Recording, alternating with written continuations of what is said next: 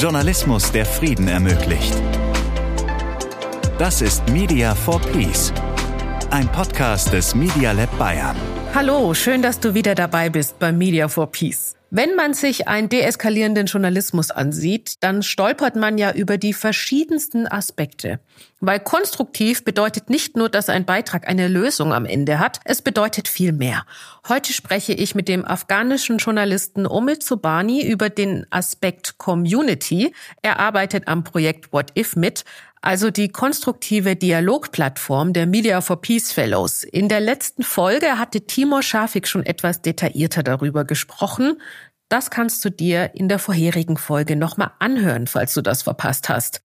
Bevor wir in den Baustein Community starten, schauen wir uns aber mal alle Teilaspekte von konstruktivem Journalismus an, Dazu habe ich mit Professor Dr. Renti Islam von der Hochschule für Medien, Kommunikation und Wirtschaft gesprochen. Wir gehen zum einen auf die Theorie ein, also welche journalistischen Aspekte zählen da eigentlich alle rein und wie kann man das umsetzen in seiner Redaktion? Und zweitens gibt er uns auch Einblick in die Welt der Studierenden, die er unterrichtet, denn die finden konstruktiven Journalismus irgendwie total normal. Media for Peace Insights. Hallo Renti, schön, dass du da bist bei uns im Podcast. Ja, hallo Sabrina, freut mich auch sehr. Du beschäftigst dich viel mit konstruktivem Journalismus, lehrst das unter anderem auch an der Uni.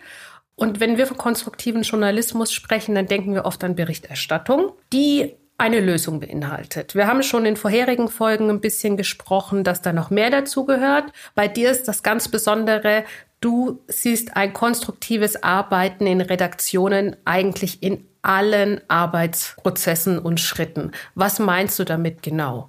Tatsächlich ja, das ist ein ganz wichtiger Punkt, glaube ich. Äh, also insofern, als dass einige Menschen vielleicht schon von diesem Begriff gehört haben, konstruktiver Journalismus, ähm, liegt die Vermutung nahe, dass es darum geht, äh, Geschichten zu erzählen, die eben nicht so negativ konnotiert sind. Also der Klassiker oder das Klischee dieses Klassikers ist die Geschichte von der Katze, die aus dem Baum gerettet wird von der Feuerwehr. Also eine typische Good News Geschichte.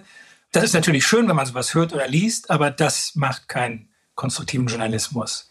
Konstruktiv heißt eben auch nicht, wie du gesagt hast, dass es jetzt darum geht, äh, komplexe Dinge äh, oder komplizierte, kontroverse Dinge, Kriege und so weiter darüber Bericht zu erstatten und gezielt nach Lösungen zu suchen, sondern es kann vor allem auch heißen, dass man versucht, auf allen Ebenen dieses Workflows, wenn man so will, in Redaktionen, immer mit diesem Mindset zu arbeiten. Was kann ich jetzt an der Stelle tun? Was kann ich jetzt tun bei der Themenfindung? Was kann ich jetzt tun bei der Recherche? Was kann ich jetzt tun bei der Produktion oder bei der Abnahme und bei der Publikation meines Beitrages? Was kann ich an all diesen Stellen tun oder dazu beitragen, dass dieses Stück, dieser Bericht, dieser Beitrag einen Mehrwert liefert, einen konstruktiven Mehrwert für mein Publikum. Was bedeutet das jetzt konkret? Du und ich sitzen in einer Redaktionssitzung und ich sage, Mann beißt Hund. Mann beißt Hund, ja genau, das ist der Klassiker. Also darüber haben wir tatsächlich noch nie berichtet. Aber es wäre natürlich eine berichtenswerte Geschichte, wenn es sie denn gäbe. Ähm, konkret kann das zum Beispiel Folgendes heißen. Wenn wir in der Redaktionskonferenz sitzen, in der Themenfindung, dann ist eine klassische Frage, die häufig kommt, okay, was gibt's Neues? Was gibt's Neues im Ukraine-Krieg? Was ist heute passiert. Israel-Gaza, ja, haben wir alle hinreichend in den letzten Tagen und Wochen davon noch erfahren. Ein konstruktiv journalistischer Ansatz könnte zum Beispiel bedeuten, äh, dass man gerade auch in so einer Konferenz hingeht und sagt, wir schauen nicht nur, was ist jetzt da passiert, wer hat wieder wen bombardiert, wer ist wo gestorben, sondern bewusst auch die Frage zu stellen, können wir nach Leuten schauen, vielleicht vor Ort oder auch anderswo, die gezielt versuchen, eine Lösung für diesen Konflikt zu finden. Oder die versuchen zusammenzuarbeiten, trotz dieser Gegensätze, trotz dieser, dieses Antagonismus. Also schon der Themenfindung bewusst zu versuchen, einen Fokus zu setzen auf Personen, auf Akteure, auf Themen oder auch Themenaspekte, wo dieses Zusammenkommende, vielleicht auch Gemeinsamkeiten eher im Vordergrund stehen als das Trennende. Wie ist das bei der Produktion? Also angenommen, wir zwei arbeiten im Radio und machen ein Stück zum Anhören. Wie spielt da der konstruktive Journalismus dann rein? Auf der Ebene der Produktion im Journalismus äh, konstruktiv journalistisch tätig werden kann, da gibt es auch verschiedene Möglichkeiten. Eine Möglichkeit ist zu sehen, wie strukturiere ich meine Geschichte, meinen Beitrag. welche O-Tongeber, O-Tongeberin setze ich an den Anfang, ähm, welche Aspekte versuche ich an, ans Ende zu setzen, in die Mitte, an den Anfang. Und wir haben es häufig zum Beispiel so, dass bei kontroversen Themen, wenn es um, um was Negatives oder negativ konnotiertes geht, ein Verbrechen, ein Krieg, eine Demonstration, die ähm, außer Kontrolle geraten ist, dass wir häufig diese Bilder von dem, was schlecht ist, was schiefgegangen ist, in den Anfang setzen. Ein konstruktiv-journalistischer Ansatz könnte zum Beispiel sein, dass wir eben, wenn wir darüber berichten, nicht damit einsteigen, sondern vielleicht erstmal mit einem leiseren O-Ton. Mit einer Person, die vielleicht dabei gewesen ist, aber eher jemand ist, der oder die Brücken baut, die an der Konsensfindung beteiligt ist. Ein zweiter Aspekt in der Produktion, und das betrifft vermutlich in erster Linie auch Online- oder Zeitung, also textliche Beiträge, ist, dass man auf der Ebene immer noch die Möglichkeit hat, zum Beispiel an Titeln, an Teasern zu feilen, ein bisschen Schärfe rauszunehmen. Ähm, auch Titel zum Beispiel weniger suggestiv, sensationistisch zu formulieren, sondern tatsächlich auch mit einer, wie soll ich sagen, positiv oder konstruktiv gewendeten Frage. Ja, was passiert jetzt? Was kann man tun, um? Statt hier schon wieder das passiert oder so und so viele Tote etc. Ich habe jetzt einfach mal ein paar Beispiele rausgepickt, aber wahrscheinlich habe ich einige Prozessschritte jetzt gar nicht genannt. Was sind denn die Prozesse im Journalismus, in die eine konstruktive Weise ein deeskalativer Journalismus greifen kann? Womit wir in der Lehre in der Hochschule häufig arbeiten, das ist so ein, so ein roter Faden, wenn man so will, ist so ein, so ein generischer Workflow, den wir aus der redaktionellen Arbeit im Prinzip in allen Redaktionen kennen. Das unterscheidet sich in Details. Im Wesentlichen haben wir, wie gesagt, die Themenfindung, die am Anfang kommt, haben wir die Recherche, also nachdem Themen gefunden, zugeordnet worden sind, den Beteiligten in der Redaktion oder außerhalb, dass dann in die Recherche gegangen wird. Das ist zunächst Tischrecherche, eine Vorrecherche, dann gehen wir gegebenenfalls raus, sprechen mit Leuten vor Ort, filmen vor Ort, kommen dann gegebenenfalls zurück oder gehen ins Studio, in den Schnitt und produzieren das dann da. Das wäre dann der nächste Schritt. Produzieren, also schreiben, Postproduktion und so weiter, je nach Medium. Danach schließt sich dann an die Abnahme oder das, was man allgemein die Qualitätssicherung nennen würde, Vier-Augen-Prinzip, also dass nochmal leitende Redaktion, CVD, Chefredaktion draufschaut. Faktenchecks würden an dem Punkt auch noch dazugehören. Und im nächsten Schritt würde man dann mehr oder weniger in die Publikation gehen, auf den verschiedenen Kanälen, also online, Social Media, was auch immer. Und daran schließt sich dann in der Regel noch an das Community Management. Also, dass man dann auch wieder rausgreift, fragt, was interessiert euch, wird euch das Thema gefallen, was sind Vorschläge für die nächste Sendung und so weiter. Ja, also das sind so die Elemente, die, die, die, die basalen, die generischen Elemente, sage ich mal, eines Redaktionsworkflows. Und wenn man sich das vor Augen hält, dann wird eigentlich ziemlich schnell klar, dass man an jeder dieser Stellen, dieser Punkte in diesem Workflow konstruktiv journalistisch tätig werden kann. Die Themenfindung habe ich vorhin genannt, die Produktion auch. Aber wenn wir zum Beispiel ans andere Ende gehen, das Community Management, also wenn das schon publiziert ist und wir dann zum Beispiel auch versuchen, das Feedback, die Kommentare von Nutzerinnen und Nutzern mit einzubeziehen, soziale Medien, äh, welche Plattform auch immer, auch da können wir wieder konstruktiv journalistisch ansetzen in der Art und Weise, wie wir zum Beispiel Fragen stellen, wie wir, wir Feedback versuchen von der Community einzufordern. Indem wir? Indem wir zum Beispiel, das, das kann ganz banal sein, dass wir so Fragen stellen wie, was würdet ihr tun? Was würdet ihr anders machen? Wie könnte die Situation besser werden? Ja, wer müsste miteinander an einen Tisch kommen, um eine Friedenslösung zu erarbeiten, zum Beispiel, wenn wir von einem, einem Kriegsszenario zum Beispiel berichtet haben. Was bringt mir das, wenn ich so vorgehe? Was bringt uns das? Ja, die Frage ist immer, wem? Also ich glaube, es bringt wirklich allen Beteiligten was. Also sowohl äh, den äh, Personen, die im Journalismus arbeiten, versuchen, Journalismus zu machen, äh, zu produzieren und auch denen, die ihn rezipieren, konsumieren, wahrnehmen, wie auch immer man das nennen will. Ein ganz wichtiger Punkt wird deutlich, glaube ich, an dem, was ich jetzt zuletzt genannt habe. Wenn mich jemand fragt, also nicht nur mir Informationen präsentiert, sondern mich auch um meine Meinung bittet, dann macht das sofort was mit uns. Es vermittelt uns sofort das Gefühl, dass wir aktiv werden können. Und sei es auch nur, indem wir uns dazu verhalten, dazu äußern. Ja, also dieses partizipative Element, dieses aktivierende Element ist ganz, ganz wichtig.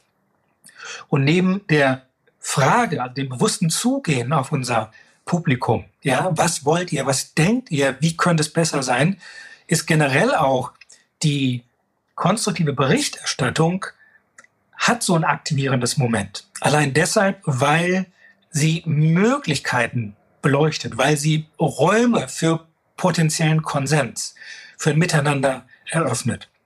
Andererseits ist es auch so, wenn wir, und da gibt es Zahlen und Studien zu, wenn wir permanent 24-7 mit so einer Negativität konfrontiert sind, dann macht uns das passiv. Äh, die Psychologen benutzen diesen Begriff der, ich glaube, es heißt erlernte Hilflosigkeit. Ja, also wenn wir ständig mit dem Negativen konfrontiert werden, dann führt, es dazu, dass wir uns zurückziehen, dass wir passiver werden. Ja, nicht nur, weil wir bewusst glauben, wir können nichts mehr tun, sondern einfach, das ist ein psychologischer Prozess, der dazu führt, dass wir einfach passiver werden, weniger Teilhabe wahrnehmen oder auch einfordern. Das gilt jetzt sicherlich alles für hier. Wenn ich an die letzten Wochen denke, an die Bilder, an die Informationen, viele Konfliktherde, es gab mehrere Erdbeben in Afghanistan, wir haben den Krieg in Israel, wir haben immer noch die Ukraine-Situation. Dort diese Dinge einzusetzen, erscheint einem dann doch vielleicht ein bisschen fremd. Wo liegen denn da die Potenziale oder was, was bringt das uns? Also mir als Rezipienten hier in Deutschland, das habe ich verstanden, ist die Nachrichtenmüdigkeit oder diese Passivität, der ich ausgesetzt bin, liegt schwer auf dem Gemüt eventuell. Aber was bringt mir denn das für wirklich diese krassen Konflikte, so einen Ansatz umzusetzen als Medienhaus? Auf einer ganz grundsätzlichen Ebene, glaube ich, führt es dazu, dass wir buchstäblich die Hoffnung nicht verlieren. Das klingt jetzt vielleicht banal oder trivial, aber ich glaube, das ist tatsächlich eine sehr, sehr wichtige Sache. Es gibt ein ganz erstaunliches Phänomen, äh, das kenne ich auch teilweise aus persönlicher Erfahrung und auch aus Berichten von anderen. Wenn wir Menschen sprechen, die sich in einer Krisensituation, in einer kollektiven Krisensituation befunden äh, haben, zum Beispiel, weil es, da gab es einen Anschlag oder einen Unfall, irgendwas in der Art. Ähm, ein konkretes Beispiel muss ich jetzt denken an diesen Amoklauf in Münster vor ein paar Jahren. Und wenn wir die Bilder dann sehen, wenn wir diese Stimmen hören in den Nachrichten, dann drängt sich den, den Zuschauerinnen und Zuschauern oder Zuhörerinnen und Zuhörern so ein bisschen manchmal das Gefühl auf, oh, das ist wie quasi das Ende der Welt. Hier ist alles jetzt in, in, in Trümmern, Schutt und Asche und da liegen irgendwie lauter äh, verletzte Menschen rum und so weiter. Äh, wir denken, es, es kann eigentlich nicht weitergehen. Die, die banale Tatsache ist aber, die Leute, die vor Ort leben, für die geht das Leben weiter. Es hört nicht auf, es geht weiter. Es gibt einen nächsten Tag. Es ist was Schlimmes passiert, aber es geht weiter. Und das hört man immer wieder auch in den, in den Testimonials, in den O-Tönen, die von Leuten kommen, die vor Ort sind. Trauern die? Natürlich trauern sie. Sind sie betroffen? Wahnsinnig, gar keine Frage. Aber sie wissen auch, ich stehe morgen auf und irgendwie geht das Leben weiter. Ja? Und das spiegelt sich häufig nicht in der Berichterstattung. Die, die Berichterstattung ist so final, so apodiktisch, so, so, so negativ, dass sie gar nicht die Möglichkeit in der Vorstellung zulässt, dass das Leben dort irgendwie weitergehen könnte. Ja, was heißt das konkret? Also jetzt, wenn wir zum Beispiel den Israel-Hamas- äh, oder Gaza-Konflikt uns da anschauen, ja, natürlich. Also da gibt es gar nichts zu argumentieren oder wegzudiskutieren oder zu ignorieren an dem, was da passiert. Die menschlichen Tragödien, die Gewalt, die wir da gerade sehen, aber was ich interessant finde, ist, dass es doch immer wieder auch Berichte gibt, die zum Beispiel einen Fokus legen auf, auf die etwas leiseren Töne, auf die Menschen, die trotz allem immer noch versuchen, zusammenzuarbeiten. Also ganz konkret habe ich jetzt gerade einen Beitrag gelesen, im Guardian war das, glaube ich, über den Bruder eines äh, jungen Mannes, der in einem dieser Kuppizim in Süden Israels auch ermordet wurde. Ja, der aber bei der Beerdigung trotzdem gesagt hat, mein Bruder, der ein Friedensaktivist war, würde trotzdem nicht wollen, dass jetzt auf der anderen Seite Menschen getötet werden. Man kann sagen, ja natürlich, es ist nur ein kleiner Teil. Es ist nur ein kleiner Teil der Gesellschaft, der so denkt. Es geht nicht darum, eine Balance herzustellen, zu sagen, oh, das sind, die Stimmen sind gleich, äh, gleichmäßig vorhanden oder repräsentativ. Darum geht es gar nicht. Es geht erstmal nur darum, wahrzunehmen, diese Stimmen gibt es es gibt diese Entwicklung, diese Menschen, diese Bewegung, diese Versuche, in diesem ganzen Chaos trotzdem noch irgendwie Brücken zu bauen. einen Konsens zu finden. Und das finde ich ganz wichtig für diesen Begriff, den ich vorhin genannt habe, nämlich Hoffnung zu bewahren. Um die Hoffnung zu bewahren, ist nicht wichtig, dass wir exakt 50 Prozent positiv versus negativ haben, sondern sei es auch nur eine einzige Stimme, die sich so äußert oder ein einziges Projekt, das das versucht. Ja, oder eine einzige Aktion, die versucht, so, einen, so einen Schulterschluss, so einen Brückenbau zu wagen, kann oft schon ausreichend sein, um die Hoffnung nicht ganz zu verlieren. Und das ist ja wichtig. Wir haben im Media Lab das Projekt Media for Peace. Da sind Fellows dabei, die eben an genau so einer Plattform arbeiten. Später im Podcast habe ich dazu auch noch ein Interview. Und da geht es um eine Plattform, die quasi Akteure an einen Tisch bringt, man verschiedene Perspektiven einbringt und dann gemeinsam, so wie du gesagt hast, überlegt, was könnte es denn brauchen, um diese Situation, über die man spricht, zu entschärfen oder wie könnte ein Lösungsansatz aussehen oder wohin könnte das gehen. Und daraufhin wird ein Artefakt entwickelt. Also das kann ein Bild sein. Heutzutage mit KI geht das ja recht einfach. Oder eine Broschüre, ein Schriftstück. Es kann auch etwas sein zum Anfassen, also ein Objekt. Und mit diesem Objekt geht man dann quasi weiter und die Überlegung ist, damit zu Entscheidungsträgern, zu Entscheidungsträgerinnen zu gehen und über ein Thema zu sprechen. Ist das dann etwas, was auch in den konstruktiven Journalismus eingebettet werden kann? So ein Impuls aus journalistischer Perspektive wäre zunächst, dass wir eher berichten, statt Fakten zu kreieren oder Dinge zu machen. Da kommt dann häufig dieser Vorwurf, dass der konstruktive Journalismus auch so eine Art Aktivismus beinhaltet oder impliziert das würde jetzt hier möglicherweise naheliegen. Ich mache mir diesen Vorwurf nicht zu eigen, aber wenn man hingeht und versucht, nicht nur darüber zu berichten oder, oder Konsens zu suchen, wo versuchen Menschen zusammenzukommen, sondern dass man noch einen Schritt weiter geht und sagt, Moment, wir bringen jetzt an einen Tisch und versuchen so ein Artefakt, so ein, so ein, so ein Gegenstand, so ein Symbol für diese Konversation, für dieses Aufeinanderzugehen zu generieren, dann, dann ähm, würde das möglicherweise vielleicht einen Schritt zu weit gehen, zumindest aus journalistischer Sicht. Das heißt nicht, dass man das nicht machen soll, äh, aber es würde, glaube ich, dieser Kritik, aktivistisch zu handeln, möglicherweise Vorschub leisten. Ist der Journalismus denn per se etwas, das nicht eingreift? Es gibt ja da auch verschiedene Verfechter. Zum einen, Journalismus muss neutral sein, nur darüber zu berichten und sich nicht einzumischen. Auf der anderen Seite ist es ja schon so, oder das sagen zumindest die anderen Verfechter, wenn Journalismus über etwas berichtet, schon allein dadurch greift es ja in eine Situation ein, weil es Einfluss nimmt auf Meinungen, Ansichten und Journalismus kann etwas bewirken.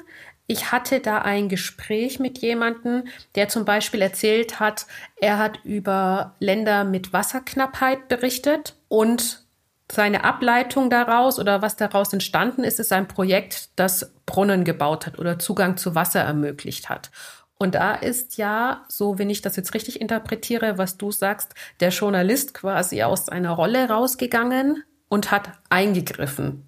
Ich denke, man, man muss das aus journalistischer Sicht gar nicht unbedingt so machen. Ich gebe mal ein konkretes Beispiel. Wir haben vor ein paar Jahren in der Redaktion, in der ich gearbeitet hatte, haben wir über Umwelt, im weitesten Sinne Umweltschutzprojekte in verschiedenen Teilen der Welt berichtet. Da hatten wir unter anderem ein Projekt in, äh, ich glaube in Kolumbien war das, wo äh, jemand äh, so Holzfahrräder aus, aus Bambus, es ging um nachhaltige Fahrräder, Transport, Verkehr, Bambusfahrräder gebaut hat. Darüber haben wir berichtet. Und dann haben wir danach sehr viele Zuschriften bekommen, auch aus anderen Teilen der Welt. Das war eine internationale Redaktion. Deutsche Welle, kann man gerne sagen. Ähm, und dann kamen Zuschriften und Leute haben gefragt, hey, das finde ich total toll, können wir das nicht auch machen? Ja. Und dann haben einige von denen versucht, das quasi nachzubauen, selber so Projekte in den Start zu bringen. Was ich damit sagen will, ist, das kommt ja im Prinzip fast aufs Gleiche raus, ohne dass wir jetzt journalistisch selber versucht hätten, so ein Projekt in die Wege zu leiten oder bewusst anzuschieben. Äh, das heißt, ich glaube, wenn man Journalismus so konstruktiv denkt, braucht man möglicherweise gar nicht noch diesen einen Schritt weitergehen und selber zu handeln, weil man anderen ermöglicht zu lernen, zukunftsorientiert zu denken und selber solche Projekte zu unternehmen. Du unterrichtest ja auch an der Hochschule für Medien, Kommunikation und Wirtschaft in Köln. Wie ergeht es dir mit den Studenten und Studentinnen, wenn ihr über solche Themen sprecht? Wie ist da die Rückmeldung? Die Rückmeldung der Studierenden ist eigentlich in der Regel recht eindeutig. Äh, ich kann mich erinnern, vor vier Jahren hatte ich, glaube ich, das erste Mal versucht, in einem Modul bei Masterstudierenden, digitaler Journalismus, so hieß der Kurs, die Idee dieses konstruktiven Journalismus unterzubringen. Und dann haben wir erstmal geredet über dieses ganze Thema Nachrichtennegativität ähm, und was könnte die Antwort darauf sein. Also zum Beispiel, indem wir versuchen, konstruktiver zu berichten. Das fand ich super, haben die gut mitgemacht, auch sehr produktiv. Und am Ende habe ich dann nochmal versucht, so ein Fazit einzusammeln und gefragt, so wie, wie war das denn jetzt? Wie fandet ihr das? Und dann kam erstmal so nicht viel, so Schweigen. So, hm, was ist denn hier los? Komisch. Und dann meint eine Person, und die anderen haben sich dann angeschlossen, meinten so, das ist eigentlich total cool. Aber was ist daran besonders? Und das hat mich erstmal so ins Nachdenken gebracht, so Moment, was meinen die denn jetzt hier? Also ich meine, Journalismus ist doch, normalerweise nehmen wir den ganz anders wahr. Wieso denken Sie denn jetzt, dass Journalismus konstruktiv eigentlich normal ist? Das widerspricht sich ja mit der Erfahrung. Und dann hat es bei mir so geklickt. Weil das sind natürlich junge Leute, die häufig quasi nicht in einem, ich sag mal, Medienalltag, im redaktionellen Alltag quasi schon auf diese andere Routinen getrimmt worden sind. Ja. Also, die schon auf diesen, wenn man so will, auf diesen, diesen Zynismus, diesen Nachrichtenzynismus, die Negativität getrimmt worden sind. Das heißt, in anderen Worten, wer mit der Industrie der News noch nicht viel Berührung hatte, geht natürlicherweise offenbar davon aus, dass Journalismus eigentlich so funktionieren sollte. Ja, also eben nicht ständig den Fokus aufs Negative haben sollte und durchaus versuchen sollte, so konstruktive, aktivierende Elemente zu haben, die Teilhabe ermöglichen, die es uns ermöglichen, nach vorne zu schauen und selber aktiv zu werden. Ja, und das fand ich dann im Rückblick eigentlich total tolles Feedback, weil es äh, mir und auch uns, den anderen Kolleginnen und Kollegen signalisiert hat, wir sind hier auf dem richtigen Weg. Und seitdem versuchen wir immer am Anfang auch so die Frage zu stellen an die Studiengruppen, wie geht es euch eigentlich mit den Nachrichten? Wer schaut noch Nachrichten? Wie, wo, wann schaut ihr die? Und dass wir da eben massiv dieses Phänomen feststellen, dass viele halt so überwältigt sind und auch teilweise ohnmächtig äh, angesichts dieser Negativität. Also wir, wir treten da wirklich offene Türen ein.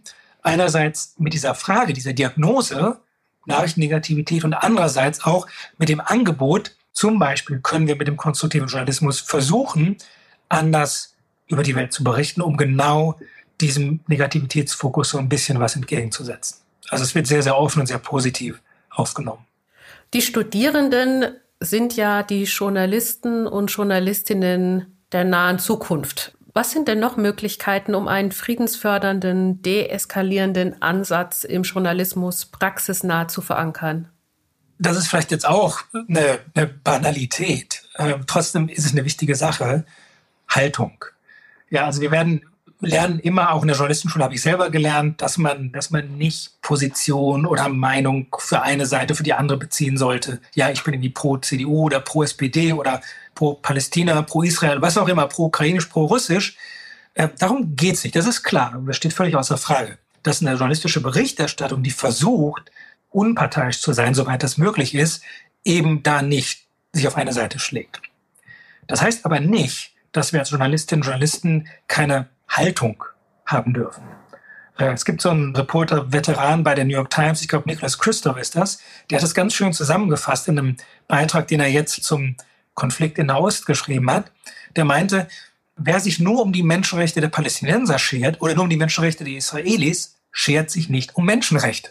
Ja, denn darin inhärent ist diese Universalität. Ja, und das ist ein Beispiel für Haltung. Und so eine Haltung, finde ich, ist wichtig. Eine Haltung kann man haben. Also nicht nur so eine, sondern generell, dass man daran geht und versucht, das Universelle zu begreifen. Ja, dass es hier nicht in erster Linie um Ukraine oder Russen geht, sondern es um Menschen geht und noch wichtiger um Mitmenschen. Ja, also diese Rolle zum Beispiel der, des Mitgefühls äh, finde ich persönlich sehr wichtig dass man sagt, Journalismus, also im Englischen gibt es diesen Begriff Compassionate Journalism. Ja, dass Journalismus auch Mitgefühl zeigen kann, ohne sich jetzt subjektiv auf eine Seite zu schlagen oder, oder auf die andere.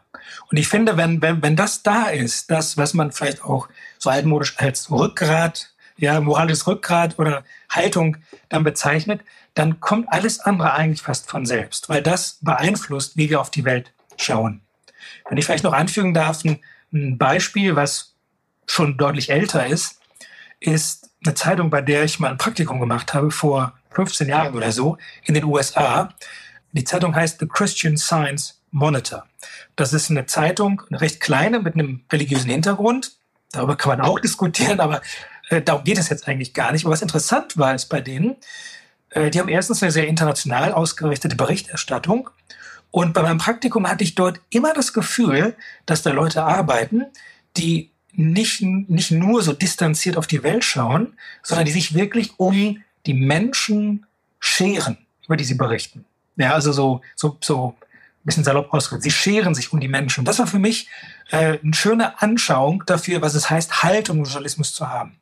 Ich versuche nicht, so eine Fake-Objektivität und Distanz zu haben und vermeintlich distanziert und unbeteiligt darüber zu sprechen, sondern es ist vollkommen klar, ich bin Mensch, die Personen da sind Mitmenschen, ich, ich kann gar nicht so tun, als hätte ich nichts mit denen zu tun. Ja? Und das ist ein schönes Beispiel für Haltung im Journalismus. Und das kann man, das kann man immer haben, ohne, ohne sich auf eine Seite zu schlagen oder auf die andere. Und das halte ich für sehr wichtig. Vielen Dank, Renti, dass du mit uns deine Ansichten zu konstruktivem Journalismus geteilt hast. So sehen das also Studierende in Deutschland. Ein Aspekt, den Renti auch genannt hat, ist der Austausch zwischen den Beteiligten. Und genau hier setzt What If an. Die Macherinnen hinter dem Projekt bringen Leute aus verschiedenen sozialen, religiösen oder auch diversen Berufsgruppen zusammen. Und das ist in Krisen- und Konfliktzonen wie dem Libanon oder Afghanistan gar nicht so einfach. Da geht es um unterschiedliche Meinungen, da geht es aber auch manchmal um mehr. Es kann sein, dass Menschen aufeinandertreffen, die sich gegenseitig großes Leid angetan haben. Wie überwindet man solche Grenzen? Wie geht man damit um? Ein Einblick in die Praxis gibt uns nun ein Teammitglied von den Media for Peace Fellows, Omid Sobani. Das Media for Peace Update. Hello, Omid. So great to have you on the show. Hi, Sabrina. Thank you so much for having me. You are part of the Media for Peace project team and you are building the platform called What If? Yes. Together with the other fellows. We have already heard in previous episodes how your format is structured there are various participants who take part in that workshops. They are diverse. They are from different social backgrounds. They're from different professions and they also have different opinions. How do you find these people in Afghanistan, in Lebanon? How do you search for those people? I guess I use several ways to reach out this goal. Uh, I mean, um, when you were asking these questions, I imagine uh, any journalist when they want to write an article, they find people based on the, the topic of the article. Uh, but for me, for the past dialogues that we had at What If, I usually use two ways. First, my own contacts that I received or had from the past. I mean, I'm well connected to my own Afghan communities with women, minorities, politicians, journalists, different um, people. So that comes as a result of working for years in Afghanistan and building that trust. So I can easily just WhatsApp them and reach out to them, which is easy. And uh, I have this different variety of people there. And second, you know, after I left Afghanistan and many other people left Afghanistan due to the war in 2021, uh, many people either changed their phone numbers or no longer could use their phone numbers. You know what I mean? So it's sometimes difficult to reach out to them because you don't have their personal contact. So I actually use the social media platforms like where they are mostly available, like Twitter, LinkedIn, and I message them most of the time it works and I can reach out to them. So yeah, social media makes it really easy nowadays, especially if you lost your contacts and I can make that work. But how do you see if someone is suitable for your workshop or is not? It depends on the type of dialogue and the topic. For example, in one of our recent dialogues, which was about the future inclusive government in Afghanistan, I invited women were activists who are always talking about this and uh, conflict parties, which is the most important part of this dialogue, to be invited people who come with understanding to have a debate in the dialogue and not random people who just do not respect each other's opinions and can lead to a healthy debate. And at the same time, some academic people that can add value to the dialogue. So you see, I, I we invite people that can bring knowledge to the table and can lead to a constructive dialogue. And when you search for those people, Another effect is that there is a community growing. So you can reach out for more and more people because people know people know people. People that can take part in the dialogue are growing. Would you say that community is a really, really important aspect for a de escalating format? Yeah, I mean, community is um, a strong element in de-escalating in journalism and for especially Afghanistan because when we bring diverse backgrounds to engage in a dialogue at What If, it fosters understanding, which is very important for me. I mean, it leads to reducing the potential for conflict. I mean, promoting more uh, reporting on it. In 2019, I was asked by one of the Afghan politicians to help reach out to some young Taliban, which at that time it looked very difficult because of the hostility.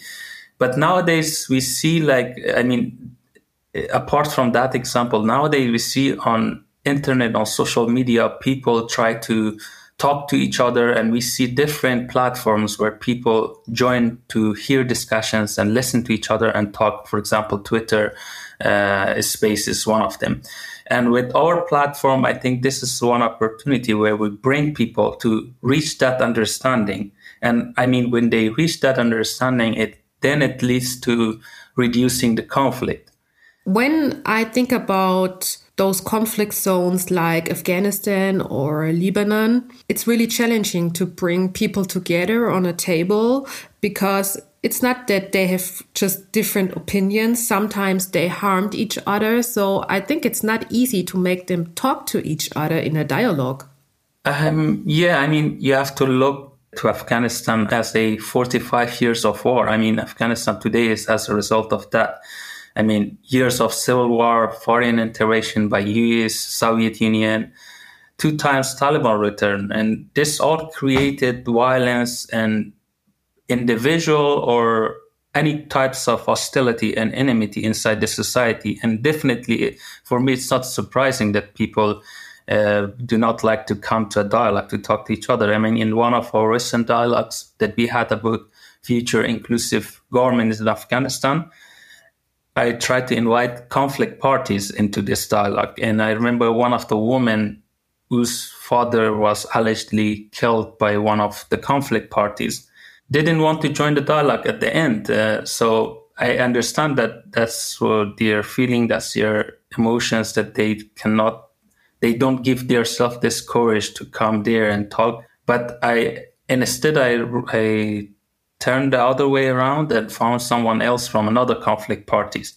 You know, I, I feel like we are the promoter of social healing in Afghanistan. I'm, Afghanistan never had social healing or a process where the society, I mean, not politicians who go into a peace deal, settlement and talk and solve the issues, but the entire society that suffered from conflict, they need to go into a process of social reconciliation. And for that to happen, I believe the dialogue is the only way. And uh, that's what, what if we are doing now. Yeah, so that woman you talked about, she didn't take part in the dialogue at all. Yes, uh, she didn't take part in the dialogue, but instead I found another person from another conflict parties. Are there more challenges that you are confronted with working in the format What If? In both Afghanistan and Lebanon, I, from my experience for the past months, I noticed uh, two key um, issues that often uh, is a barrier for people to join our dialogues. One was um, sometimes, I mean, not always, sometimes, as I mentioned previous examples, because people didn't like the other side to join that dialogue. Uh, maybe it's a matter of security or any issues they feel sensitive to be there. And the second would be language barrier, which always we, when I try to reach out to my Afghan fellows or Lebanese to invite them to our dialogue, it happens that these people are often academics, journalists, and actors in the society who can speak English. And normal people do not speak English, especially in particular in Afghanistan. So it may take time to find more more people speak English, but at the moment uh, we we often have this barrier that people cannot speak English. So maybe technology is a solution for that with translation tools or something. Yes, I mean, sometimes they join our dialogues and um, some people write in the chat, but overall, there are people speaking English and it's not like completely shortage of people. But if we, if people speak more English, then it will help us better, yeah, to find more people in our dialogues. One thing that you mentioned was that what if is focusing on getting people together in a constructive kind of way. So, how do you build a constructive community?